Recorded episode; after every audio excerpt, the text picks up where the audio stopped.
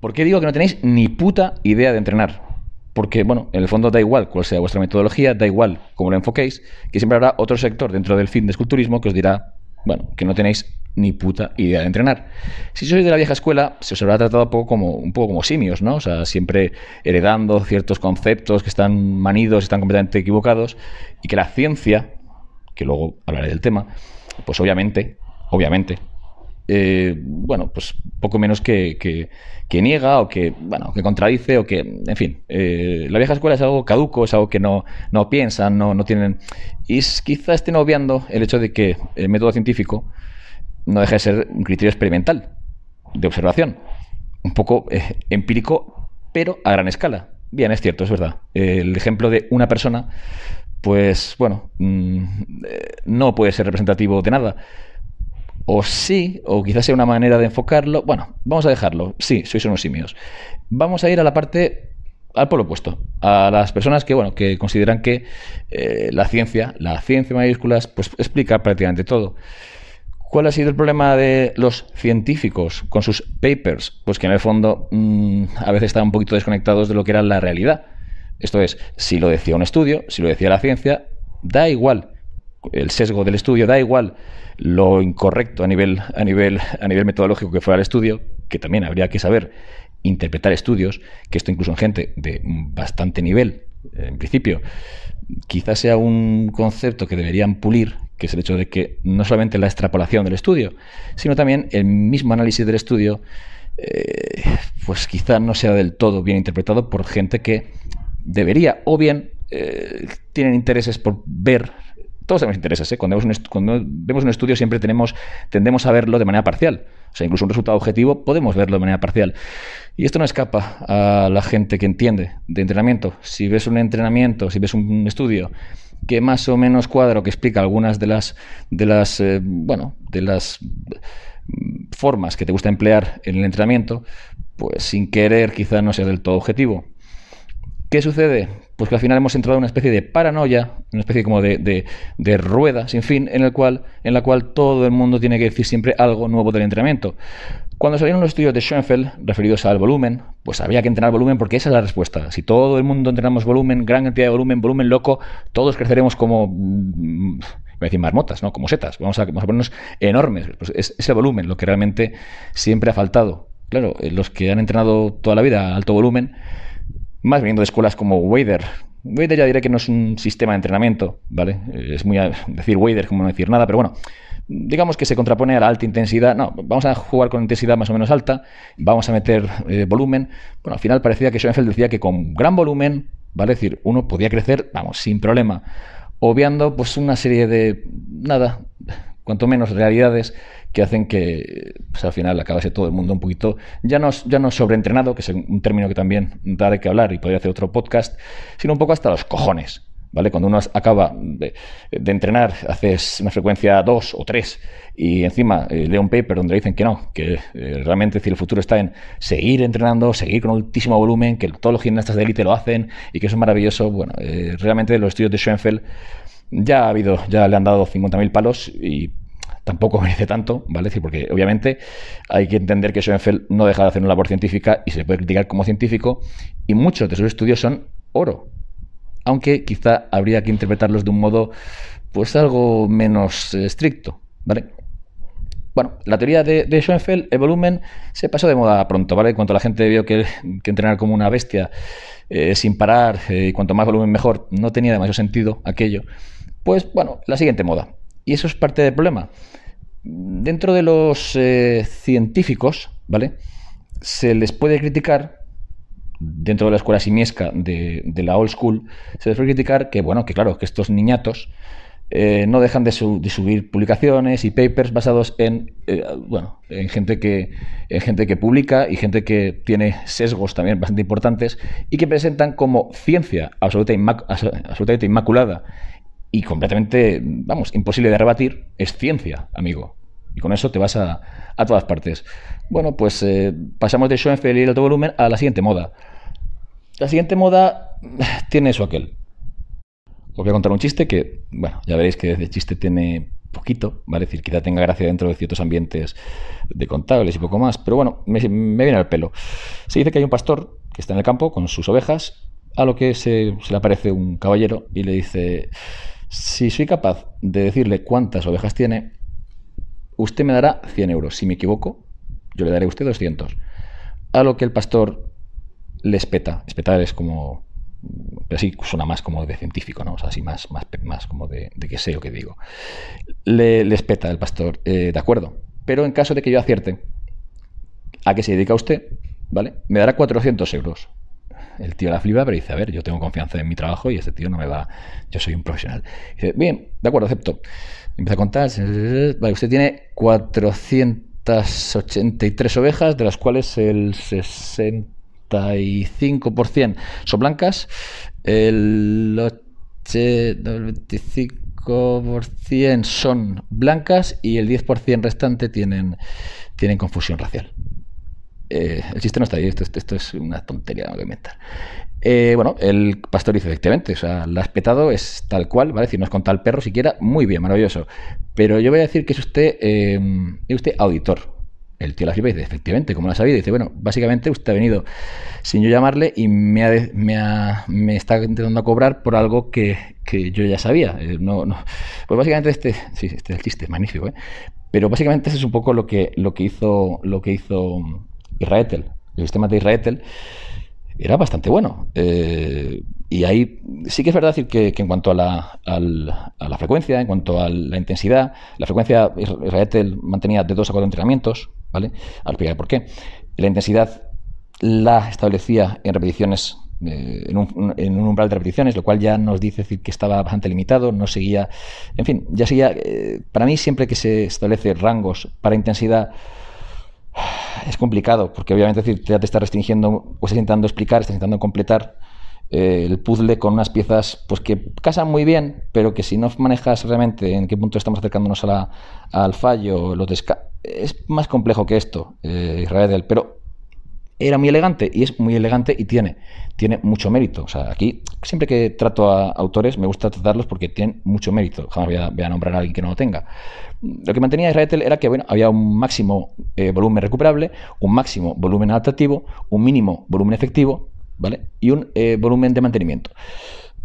Esto, esto, que, pues esto es muy interesante, muy interesante, porque dependiendo, ¿vale? Es decir, establecía 8, 8, sets, 8 series por semana para mantenimiento, de 10 o un poquito más es el mínimo, estamos ahí en el mínimo efectivo, el máximo adaptativo, que nos permitiría ya mm, generar adaptaciones mm, importantes, estaría en torno a 14 y 22, y de, 22, y de 20 a 25 más o menos estaríamos ya en el umbral lo máximo, ¿vale?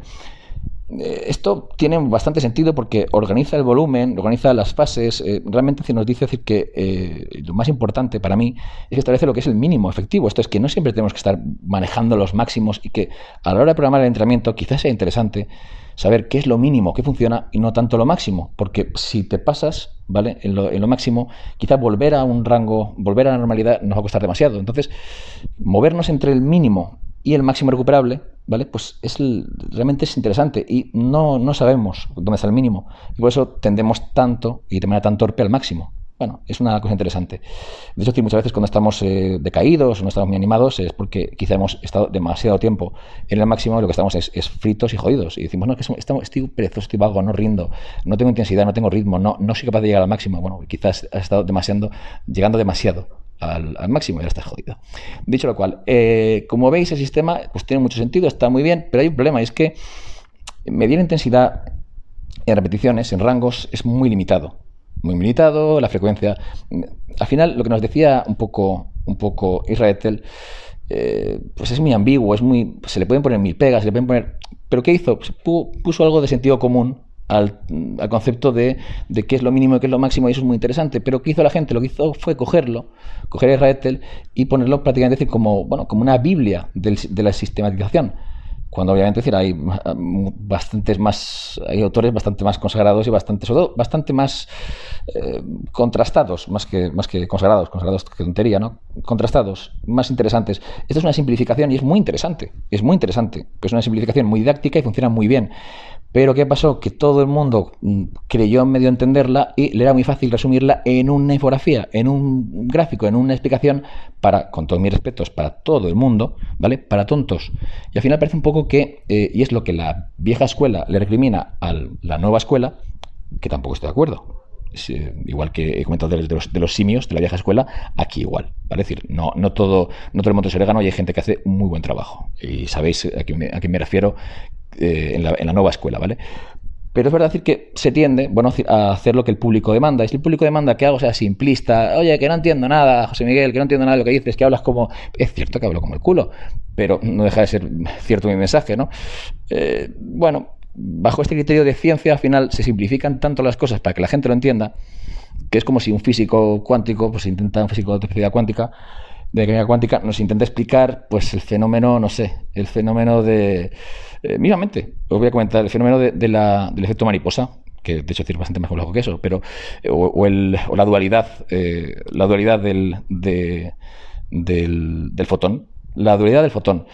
Si te explica un científico, un físico cuántico, eh, al final tendrá que usar sistemas y ejemplos que te tratará como un niño. ¿Por qué? Joder, porque la ciencia es complicada. Entonces al final ya, pues prácticamente parece que todo el mundo puede hacer ciencia, todo el mundo puede decir lo que les haga de los cojones si tiene mínimamente una titulación o, presenta papers, porque es la ciencia. Ya, pero es la ciencia mm, llevada al extremo de lo básico y de lo simplista. Y cuando yo empecé a ver grafías, sistemas, tal, hablando de, de Israel como si fuera la Biblia, dije, madre mía. Pero sin duda, el que me la puso más dura fue sin duda Chris Bersley. Chris Bersley es está genial porque es el típico que no molesta. Es un tío ahí que conocen, conocemos, unos pocos, y realmente es el instigador intelectual de muchísimas, de muchísimos conceptos que estáis viendo. Eh, es más, Meadows le, dedicó también todo un, todo un vídeo, que eso ya, pues como decía, hostia, la has petado, la has triunfado en tu vida. Que es el término de las cinco repeticiones efectivas. Eh, hay muchos términos diferentes, pero básicamente viene a, decir que solamente las cinco repeticiones de cada set son efectivas dentro, son realmente eficientes, efectivas, que generan hipertrofia dentro de, dentro, dentro de, una, de, una, de una serie, ¿no? Luego ya obviamente decir, se, se derivó a cuántas series eh, realmente harían falta, rangos de repeticiones, pero básicamente esa fue la idea y Chris Bersley me encanta, es genial, es, es muy mecanicista y ese es un hándicap para mí. Eh, para él todo, todo, todo es mecánico, todo es. Y la parte orgánica no le gusta, la parte que cuando llegas a la parte de, cómo se reacciona a nivel, eh, pues a nivel a nivel hormonal, a nivel de, todo el tema de citoquinas, por ejemplo, decir de, de mioquinas, oh, le da un poquito de alergia. Siempre intento explicar, todo de manera mecánica, pero eso es muy bueno también, aunque no esté de acuerdo, para entender los conceptos. ¿Por qué? Porque básicamente lo que está diciendo eh, Bersley son de todos los estudios, todos los pormenores, y siempre intenta buscar, buscar un poquito para poder formar el puzzle. ¿Qué pasó aquí? De nuevo, la gente se cagó absolutamente en lo que dijo Chris Berley. Mm, ya no sé si porque no lo entendieron bien, ya sea porque tiene demasiado para leer y uff, y ya ha leído mucho en la carrera, no me jodas.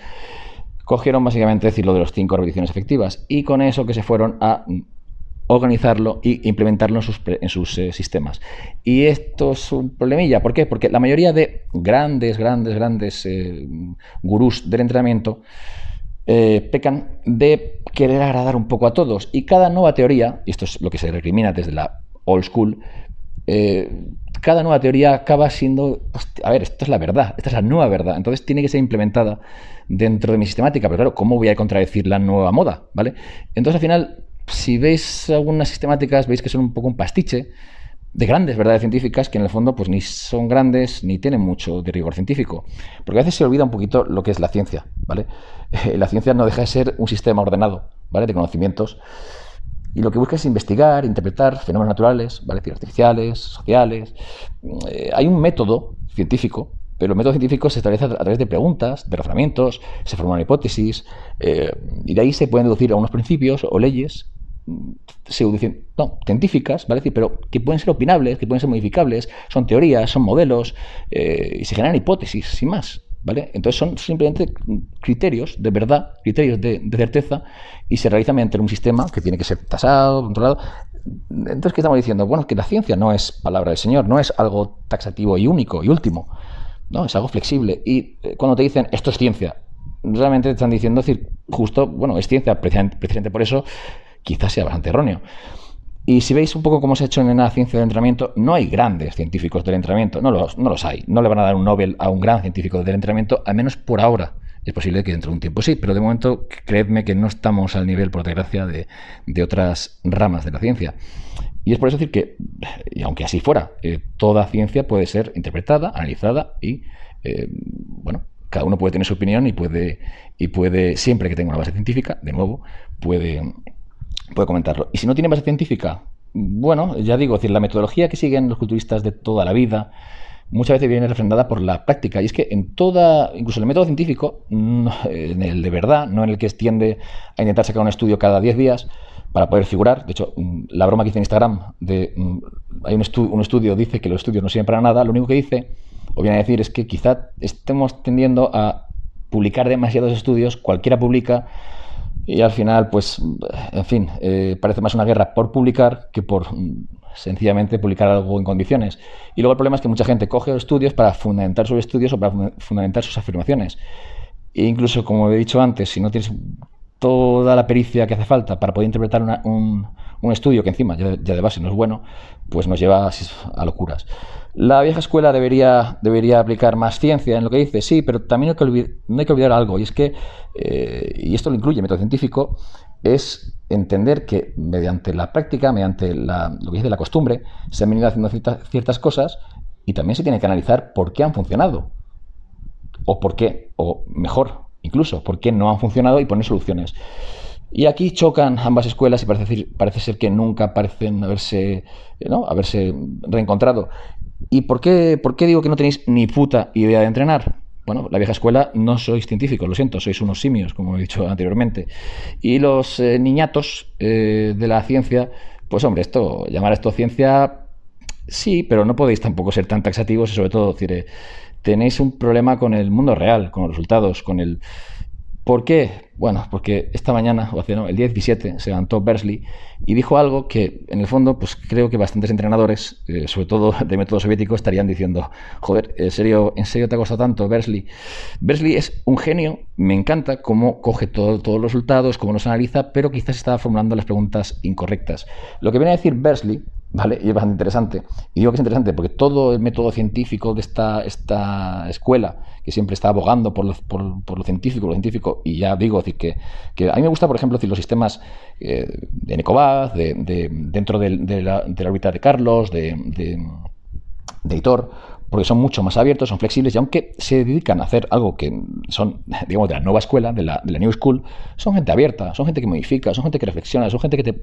Eso vale es muy difícil divulgar, ¿vale? O sea, eh, pero no hablo precisamente de ellos, hablo de, bueno, de esta gente decir que, que a su estela o a, este, o otras estelas, porque también en, el, en el mundo internacional pues también se ha hecho este, este, esta especie como de divulgación de, de pastel.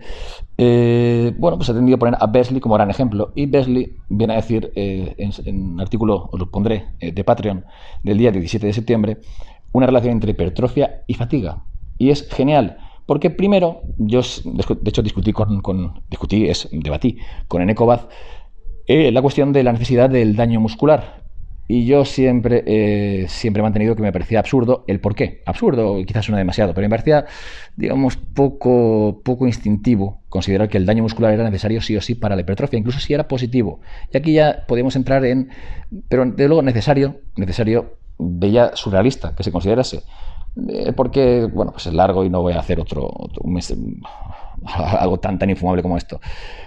Pero el segundo, la, cuestión, la segunda cuestión era la fatiga. Y es que parecía que la fatiga era cojonuda. Estar fatigado era una, condición sine qua non, ¿vale? decir, para poder alcanzar la hipertrofia.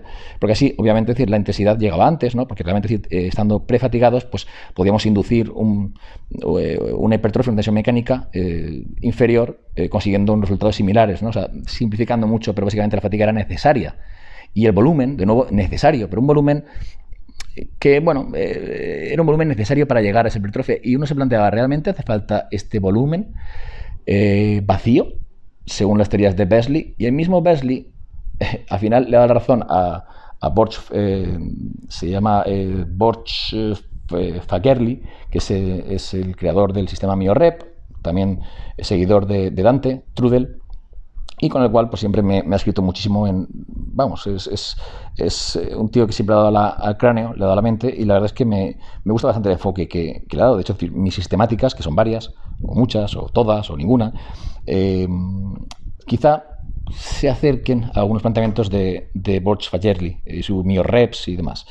Lo que viene a decir ahora Chris Besley es que quizá no haga falta estar en umbrales tan altos. Será mejor renunciar al fallo muscular, RIR1, mejor ir dos, mejor ir uno quizá, ir oscilando y hacer series de menos repeticiones. Así la intensidad es mucho más alta. Paramos, reposamos, hacemos clusters, hacemos mini reps, hacemos... Hostia, y vamos a hacer una serie extendida, entonces al final todo el volumen que hagamos en la serie será un volumen efectivo. Y no haremos volumen simplemente de pega o volumen de relleno. Este, este, enfoque también tiene, pego, eh, tiene peros. Sigue siendo muy mecanicista. Eh, bueno, y la mm, realmente decir el bombeo, que llama la gente el pump, no es necesario todo lo que se llama decir la, hipertrofia eh, sarcoplasmática, que esto es una, en fin, tiene su tela, ¿vale? decir, en, sí eh, tiene explicación de por qué esto funciona a nivel mecánico, pero bueno, da igual. Mm, ¿Realmente estos están así? No, esto también tiene un ejemplo, tiene un, eh, otro tipo de trabajo complementario. Pero básicamente, y vamos a irnos a. Vamos allá a acabar. Eh, lo que viene a decir Besley es algo que es contrario, contrario a todos los devaneos, a todo lo que ha implementado estos mm, nuevos eh, gurús del, entrenamiento en sus sistemas. Y al final se parece más a una especie como de heavy duty, tampoco, bueno, pero un sistema que existía en los 70, que existía en los 80, y ese método soviético ya, ya ha funcionado durante muchísimos años. ¿La old school eh, seguiría estos, planteamientos? No, pero es que la new school tampoco. Y al final, sencillamente es eh, no, existen dos bandos, no existen grandes criterios y grandes verdades de la ciencia. Vamos a bajarnos todos un poquito del púlpito, ¿vale? Y tampoco, a la school, tampoco tengáis tantos, tantos reparos a que la gente nueva, la gente fresca, la gente con nuevas ideas aporte, porque al final creo que si todos estamos en el mismo barco y remamos en la misma dirección, quizá, quizá nos dé por pensar no esté por tragarnos el orgullo, dejar de, dejar de intentar eh, tocar todo con nuestro ego, de grandes entrenadores, grandes intelectuales del entrenamiento y de la ciencia. Y si todos juntos remamos y vemos que quizá lo que estáis diciendo tiene poca aplicación en el gimnasio y que no hay ni un solo atleta de élite que entrene como vosotros decís, y si vosotros que estáis anquilosados en los años 70 y 80 dejáis de entrenar como siempre se ha entrenado y os planteáis nuevas bueno, nuevas cuestiones porque quizá vuestro entrenamiento sea eficaz o no eficiente, y aquí hablo de la old school, pues oye, todos tenemos que aprender de todos. Vamos a, vamos a armar conjuntamente, pero por favor os dejo el enlace a, las conclusiones de Chris Bersley porque todo, todos los grandes gurús se basan en él. Bueno, se basan en él o le copian, como a como Israel. De hecho, hay, hay quien publicó lo de Israel como si fuera suyo. Magnífico.